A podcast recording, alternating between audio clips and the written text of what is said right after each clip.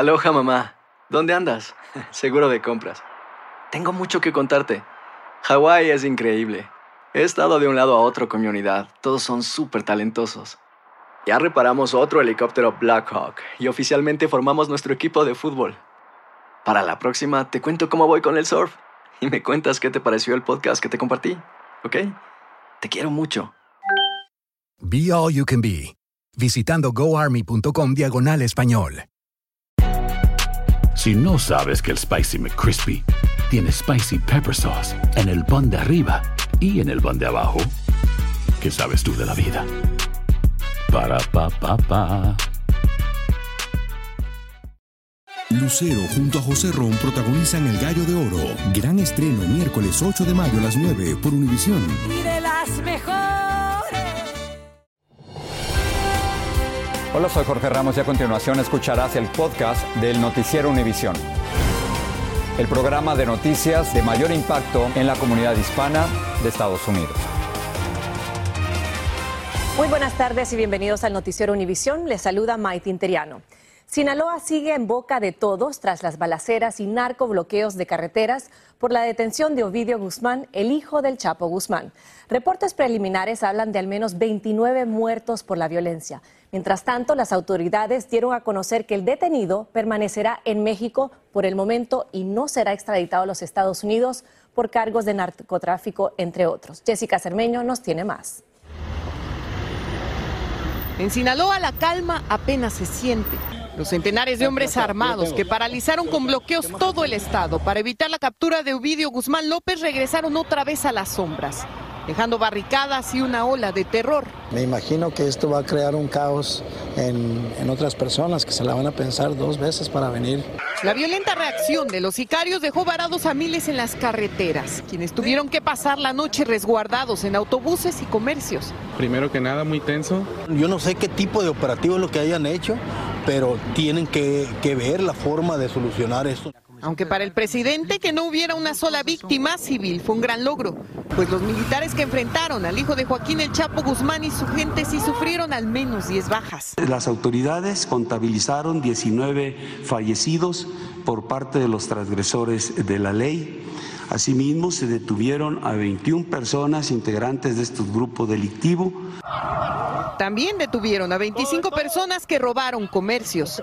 Esta mañana el secretario de la Defensa Nacional Mexicana explicó por qué decidieron dispararles desde el aire para evitar que otra vez la gente del cártel de Sinaloa se saliera con la suya y liberara al ratón, cuya fotografía oficial como preso es esta. Los agresores empleaban ametralladoras calibre 50, por lo que eh, se hizo necesario apoyar con fuego desde aeronaves.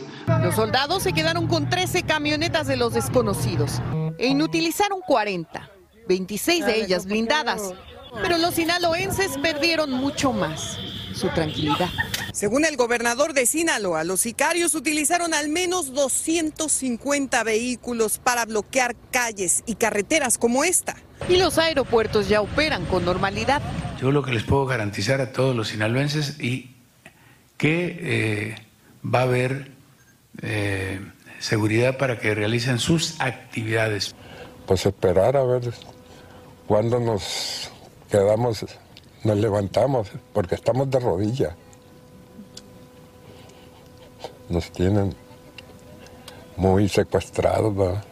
En Sinaloa, en México, Jessica Cermeño, Univision. Ovidio Guzmán López fue trasladado a la prisión de máxima seguridad del Altiplano en el Estado de México, un centro penitenciario famoso por sus extremas medidas de seguridad, pero del que a pesar de todo, su padre, el Chapo Guzmán, se fugó en el 2015 en un túnel cerca de 5.000 pies de largo. Alejandro Madrigal nos reporta sobre el traslado de Ovidio. Gracias, Maiti. Es un placer estar contigo. Hoy Ovidio Guzmán, el ratón, ya duerme en este penal del Altiplano, en donde su padre, Joaquín El Chapo Guzmán, se escapó en 2015. Por cierto, como ustedes están viendo la imagen, se reforzó este operativo de seguridad para evitar el paso de vehículos extraños hasta este lugar. Hoy tuvo la audiencia inicial Ovidio Guzmán. Se le vio con un uniforme gris, con un pants deportivo gris y se sentó en medio de sus abogados. Hoy conocimos de qué se le acusa a Ovidio Guzmán y es que un juez en los Estados Unidos pide su extradición por conspirar, por introducir y eh, distribuir droga en los Estados Unidos. Un juez le notificó sus cargos, entre ellos una investigación que remite de 2013 en donde presuntamente Ovidio habría participado con su padre Joaquín El Chapo Guzmán para distribuir droga a los Estados Unidos. Por cierto, también los abogados de Ovidio Guzmán aseguraron que fue operado recientemente y que necesita una dieta especial y también el uso de medicamentos y por lo tanto son medidas que se le deben de brindar. Aquí, en este lugar, podría encontrarse con el compadre del Chapo, Héctor El Güero Palma, pero también con sus enemigos, entre ellos Rafael Caro Quintero y otro de sus archirrivales, Antonio Ceguera, hermano del Mecho. Regreso contigo. Gracias, Alejandro. Y hoy hubo otra ronda de votaciones en la Cámara Baja para elegir al presidente, pero aún sigue vacante ese puesto tan importante. El candidato de la mayoría republicana, Kevin McCarthy, no logró reunir los 218 votos necesarios, pero sumó unos cuantos más para acercarse a esa cifra definitoria. Desde Washington, Pedro Rojas nos tiene lo más reciente de esta intensa jornada.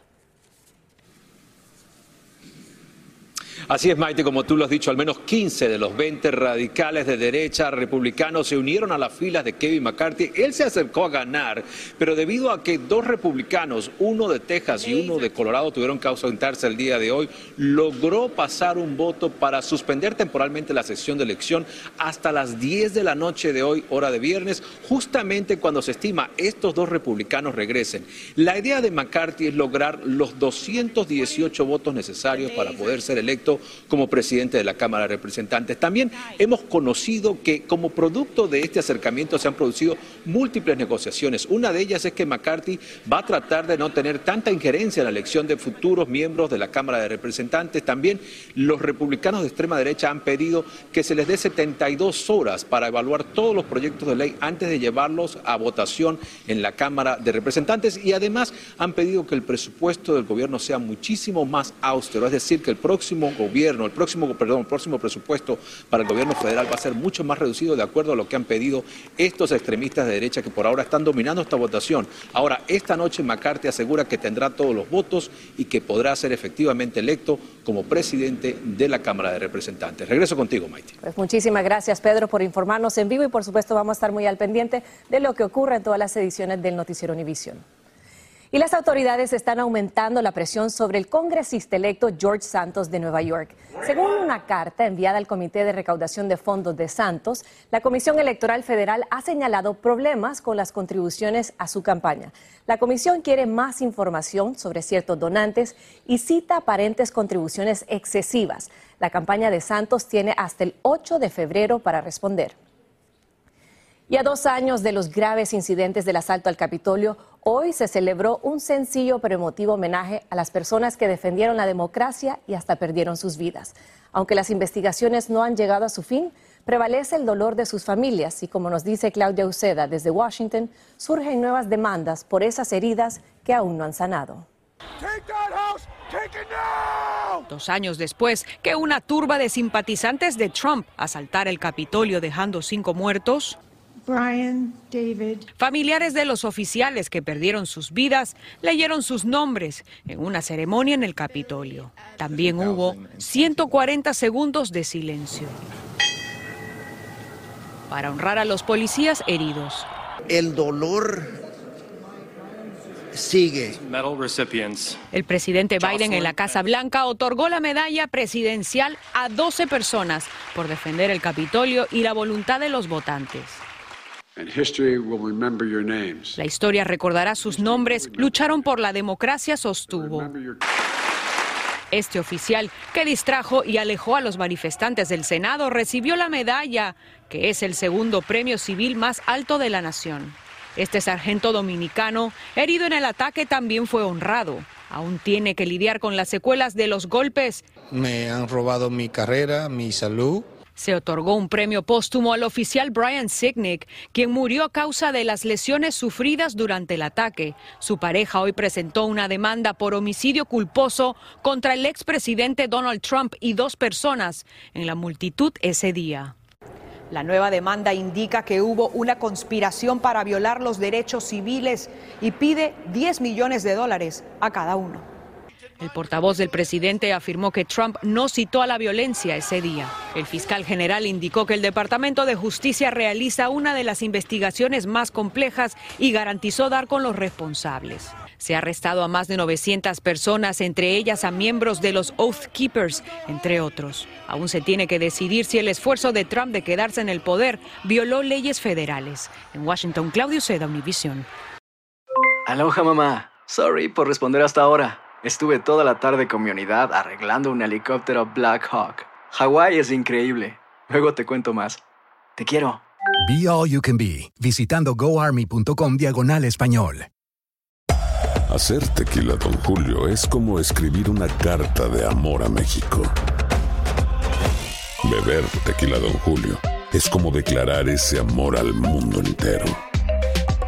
Don Julio es el tequila de lujo original hecho con la misma pasión que recorre las raíces de nuestro país. Porque si no es por amor, ¿para qué? Consume responsablemente. Don Julio Tequila, 40% alcohol por volumen, 2020. Importado por Diageo Americas, New York, New York. Hay gente a la que le encanta el McCrispy. Y hay gente que nunca ha probado el McCrispy. Pero todavía no conocemos a nadie que lo haya probado y no le guste. Para, pa, pa, pa. Estás escuchando el podcast del Noticiero Univisión. Y continúa la incertidumbre para miles de migrantes cubanos, venezolanos y nicaragüenses que ya cruzaron la frontera pero que se exponen a ser deportados a México. Y esto tras la decisión del gobierno federal de asignar una cuota de 30 mil personas al mes de esas nacionalidades para dejarlos entrar al país vía aérea con el apoyo de un patrocinador. Marlene Guzmán nos tiene el testimonio de algunos de estos migrantes. Cientos de cubanos y nicaragüenses que cruzaron irregularmente al país este viernes desconocen que se exponen a una expulsión inmediata a México. había hablado, pero nosotros no teníamos, no tenemos conocimiento de eso ninguno. Acá sabremos. Este cruce ilegal los descalificaría de poder solicitar el parol humanitario anunciado ayer por el gobierno federal, ahora disponible para cubanos, nicaragüenses y haitianos pues uno de los requisitos es no haber entrado ilegalmente a Panamá, México o Estados Unidos después del 5 de enero. Pero el que viene atrás, que ha hecho lo mismo que yo, ha vendido las cosas. Lo positivo es que a partir de hoy los ciudadanos de estos tres países, al igual que los venezolanos, podrán comenzar a solicitar el parol humanitario. Serán 30.000 los cupos mensuales, pero como todo proceso migratorio, hay que cumplir con ciertos requerimientos incluyendo tener a una persona ciudadana o residente de Estados Unidos que se comprometa a hacer su apoyo económico. También se responsabiliza por ser el patrocinador de esta persona durante la estadía completa de esta persona en Estados Unidos. Lo que desilusiona a venezolanos que ya intentaron solicitar este permiso temporal. Es lo mismo, porque nos piden un patrocinador que no nos cumple con los requisitos. Pues. Los interesados deben tomar en cuenta que no serán elegibles si tienen una deportación en los últimos cinco años y además. No puede ser un ciudadano de otro país adicional a estos cuatro o puede tener la residencia permanente en otro país el Departamento de Seguridad Nacional ha dicho que los venezolanos que ya están en proceso no tienen que volver a aplicar, simplemente les queda armarse de paciencia y esperar. Esperando una respuesta, esperando un mensaje, una llamada que nos digan que, que pasemos a Estados Unidos. Frustrados y desanimados están varios venezolanos que desde hace meses esperan una resolución y solo piden que con esta ampliación se agilicen sus casos y les den prioridad. Nos negaron el, el acceso porque iba a haber otra forma de entrada, pero ni la otra ni una. En Macalén, Texas, Marlene Guzmán, Univisión. Y las autoridades sanitarias aprobaron hoy un medicamento contra el Alzheimer que en cierta medida hace más lento el progreso de la enfermedad. Y esto con riesgos potenciales para los pacientes que los médicos tendrán que sopesar cuidadosamente. El fármaco Leqembi de la empresa japonesa Eisai y su socio estadounidense Biogenes es el primero que ha demostrado de forma convincente que frena el deterioro de la memoria. Y según los datos federales de las hospitalizaciones por COVID, vuelven a aumentar en Estados Unidos con unas 47 mil personas, un poco más que durante el pico en el pasado verano. Aunque por fortuna no estamos ni cerca al número de hospitalizaciones del año pasado, cuando se superaron los 150 mil. Por otra parte, los casos de influenza o gripe están a la baja, aunque aún estamos en medio de la temporada de contagios. De acuerdo con los Centros para el Control y la Prevención de Enfermedades, los nuevos casos y las hospitalizaciones han disminuido en las últimas semanas. Hasta ahora solo se reportan 22 millones de contagios y 230 mil hospitalizaciones. Los últimos informes médicos sobre la salud del jugador de fútbol de los Buffalo Bills, Damar Hamlin, son esperanzadores, pues ya respira sin ayuda de equipos médicos y están observando una mejoría sustancial mientras continúa hospitalizado en Cincinnati tras un paro cardíaco que sufrió durante un partido contra los Cincinnati Bengals. Luis Mejid nos tiene más. Buenas noticias esta tarde desde este hospital de Cincinnati. Después de cuatro dramáticos días, el futbolista Damar Hamlin se recupera rápidamente. Uh, Los médicos le han quitado el tubo que le ayudaba a respirar y puede hablar sin inconvenientes. El lunes por la noche, durante un juego contra los Bengals, Hamlin de los Buffalo Bills recibió un violento golpe en el pecho que lo hizo colapsar y sufrir un paro cardíaco. Esto que ocurre es algo casual, que ocurre por el golpe, especialmente en tórax de una persona muy joven que todavía no está tan endurecido en sus huesos y no protegen tanto el corazón. Los médicos dicen que el ritmo cardíaco del futbolista de 24 años fue afectado por el impacto en el pecho. Esto es básicamente un problema eléctrico del corazón, no es un problema mecánico del corazón, pero el problema eléctrico lleva a un problema mecánico, entonces deja de fluir la sangre y eso es lo que hace que la persona pierda el conocimiento también y entre en un colapso desde el punto de vista cardíaco. Los equipos que usan los futbolistas para proteger su pecho y su cabeza de golpes están especialmente diseñados para minimizar este tipo de incidentes que, aunque raros, pueden tener consecuencias fatales. Lo que ocurrió con Hamlin demuestra que el riesgo no se puede eliminar en un 100%. Esta vez el futbolista tuvo suerte. Uh, Muchísima suerte porque puede mover manos y pies. Los médicos no creen que haya sufrido ningún daño neurológico. Todavía está en terapia intensiva, pero si todo sigue bien y continúa recuperándose, con el tiempo podrá volver al campo de juego. El lunes los Buffalo Bills ganaron el partido. Lamar Hamlin está ganando la más importante contienda, la de estar vivo. En San Francisco, Luis Mejid, Univisión. Y un profesor resultó herido y hospitalizado tras un tiroteo en una escuela primaria en Newsport News, Virginia. Según la policía, no hay ningún tirador activo, tienen a un detenido y ningún estudiante resultó herido. Agentes se han reunido con los alumnos y sus padres para investigar los hechos. Y la madre del autor del tiroteo de la escuela de Uvalde en Texas fue detenida acusada de agresión y lesiones después de que un hombre alegó que ella le amenazó de muerte y dijo sentirse aterrorizado. Adriana Martínez Reyes, de 40 años, fue detenida por la policía y trasladada a la cárcel del condado de Oklahoma, donde le fijaron una fianza de mil dólares. Y una mujer de Wisconsin ha sido acusada de intentar matar a su marido, quien es veterinario y del que ahora está separada, usando en tres diferentes ocasiones drogas que habitualmente se usan para la eutanasia de animales. Según los fiscales, ella planeaba quedarse con la casa si su marido moría. La mujer lleva menos de un año casada con él y ahora enfrenta acusaciones de intento de homicidio en primer grado. Un cliente le disparó y mató a un sospechoso de robo en una taquería de Houston, Texas, este jueves en la noche. La policía informó que habían unos 10 clientes cuando el hombre enmascarado entró. Les apuntó con un arma y les robó las carteras y los celulares. Mientras el asaltante salía, un cliente le disparó. La policía dice que el sospechoso iba armado con una pistola de plástico como las de aire comprimido y que no era de verdad. Y miles de hogares hispanos hoy celebran una de las más populares tradiciones católicas. En el famoso Día de los Reyes Magos se unen los regalos con los recuerdos, la visita de familiares y también se comen la rosca de reyes. Romy de Frías nos cuenta cómo muchos celebran aquí también en este país. Para la hora de partirlos, que salga la sorpresa del, del niño Dios. Para católicos en todo el mundo, hoy se celebra el Día de los Reyes Magos la culminación de los 12 días después de Navidad. Ah, bueno, en mi casa siempre acostumbrábamos que los Reyes Magos nos traían algún regalo. En la noche dejábamos los zapatos eh, y nos dormíamos y en la mañana mirábamos a ver qué era lo que nos había dejado los reyes. Esta es una tradición que se mantiene viva aún para los que están fuera de su país. Sí, es una tradición desde niños, desde México y pues lo seguimos celebrando aquí. Ahora mis hijos y mis nietos. La rosca de reyes es una de las costumbres mexicanas que cada año hace que el 6 de enero sea especial. Que sigamos con la familia, compartir y partirla y estar en familia todos juntos. En panaderías latinas en todo Estados Unidos, como la Monarca, hoy se venden miles de roscas. Para ellos, este es el día de mayor venta de todo el año. Cecilia Rodríguez nos muestra cómo confeccionan este pan especial en forma de corona. Lo decoramos con galleta, acitrón, nuez y azúcar. En el interior se encuentra un pequeño muñeco que simboliza al niño Jesús. Quien encuentre el niño Jesús adentro de la rosca, automáticamente se convierte en padrino o madrina y esa persona tiene que hacer una comida el 2 de febrero, el día de la Candelaria. Hoy la rosca no solo se comparte en casa, también en los trabajos y entre amigos. Pues aquí la llevamos, mira, llevamos cuatro. Desde Los Ángeles, California, Romy de Frías.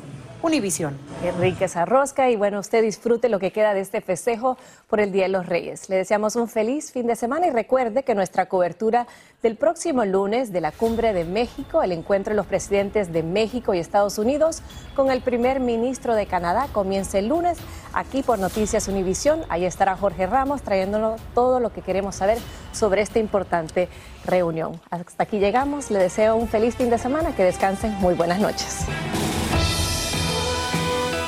Así termina el episodio de hoy del podcast del Noticiero Univisión. Como siempre, gracias por escucharnos.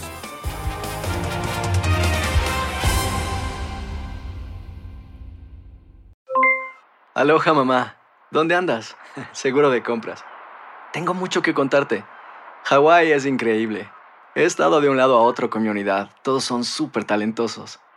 Ya reparamos otro helicóptero Blackhawk y oficialmente formamos nuestro equipo de fútbol. Para la próxima te cuento cómo voy con el surf y me cuentas qué te pareció el podcast que te compartí, ¿ok? Te quiero mucho. Be All You Can Be, visitando goarmy.com diagonal español. Si no sabes que el Spicy McCrispy tiene Spicy Pepper Sauce en el pan de arriba y en el pan de abajo, ¿qué sabes tú de la vida?